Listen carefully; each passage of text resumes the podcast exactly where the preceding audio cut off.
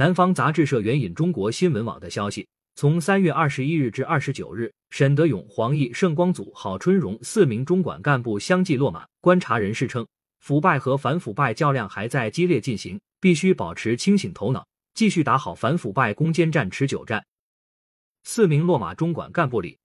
有两名正部级官员：十三届全国政协常委、社会和法制委员会主任沈德勇，原中国铁路总公司党组书记、总经理盛光祖。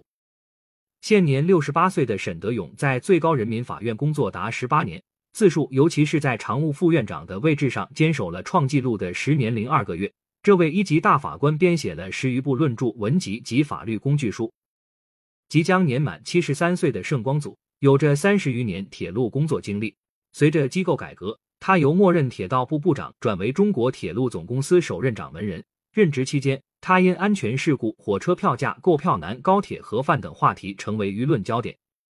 沈德勇多次谈及反腐。他于二零一五年时为最高法全体干警及各刑事审判庭领导班子成员上党课，又于二零一八年初在官媒发文称，司法机关要以加强职务犯罪案件审判、完善反腐败追逃追赃机制等为抓手，全面推进反腐败斗争，以零容忍态度坚决惩治司法腐败。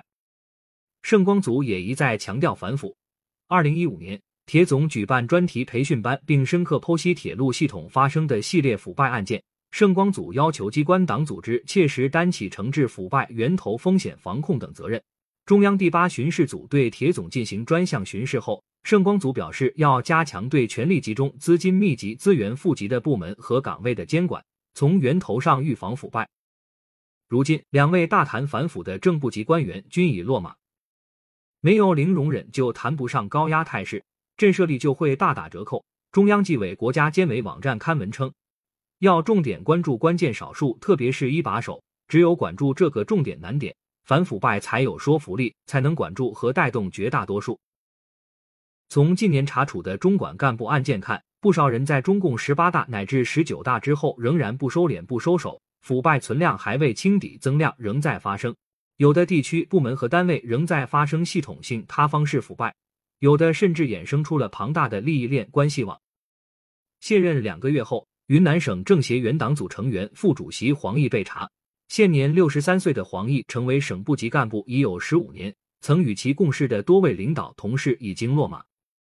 曾任云南省委书记的白恩培、秦光荣，曾任云南省委副书记的裘和，曾任云南省委常委的杨崇勇均已获刑。云南省委原常委张田心已被开除党籍，曾任云南省委秘书长的曹建芳也已被查处。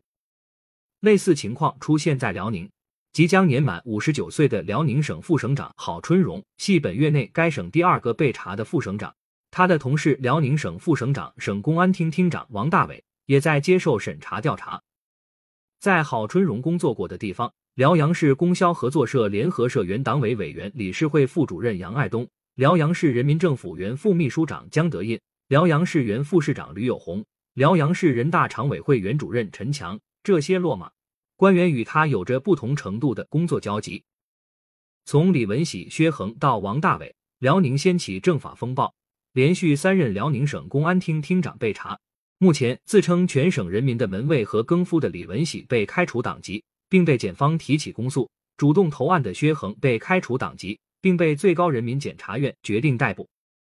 二零二一年，全国纪检监察机关共立案六十三点一万件，处分六十二点七万人，立案件数和处分人数均高于二零一九年、二零二零年。从腐败问题产生条件看，滋生腐败的土壤短时期难以完全消除。北京科技大学马克思主义学院院长、廉政研究中心主任宋伟撰文称，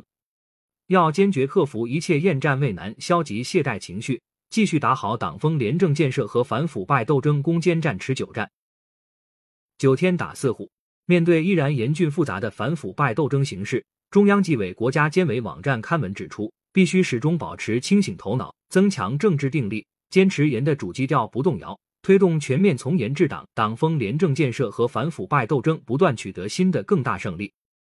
持续用好巡视这把反腐利剑，中央巡视组在反腐风暴中扮演着重要角色。此前有官媒刊文披露，中央巡视组在巡视过程中，不同程度的发现了孙政才、王民、王三运、黄兴国等一大批高级领导干部的问题线索。中央纪委立案审查的中管干部案件中，超过百分之六十的问题线索来自于巡视。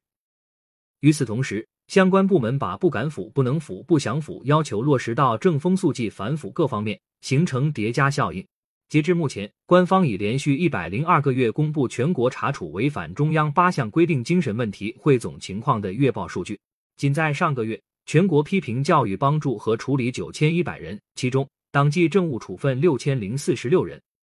党员干部腐化堕落，往往源于小事小节的失守，违法犯罪大多肇始于破纪。中央纪委国家监委网站刊文称，必须深刻把握不正之风和腐败的内在联系。坚决斩断由风及腐的链条。感谢收听羊城晚报广东头条，更多资讯请关注羊城派。喜马拉雅语音合成技术，让您听见更多好声音。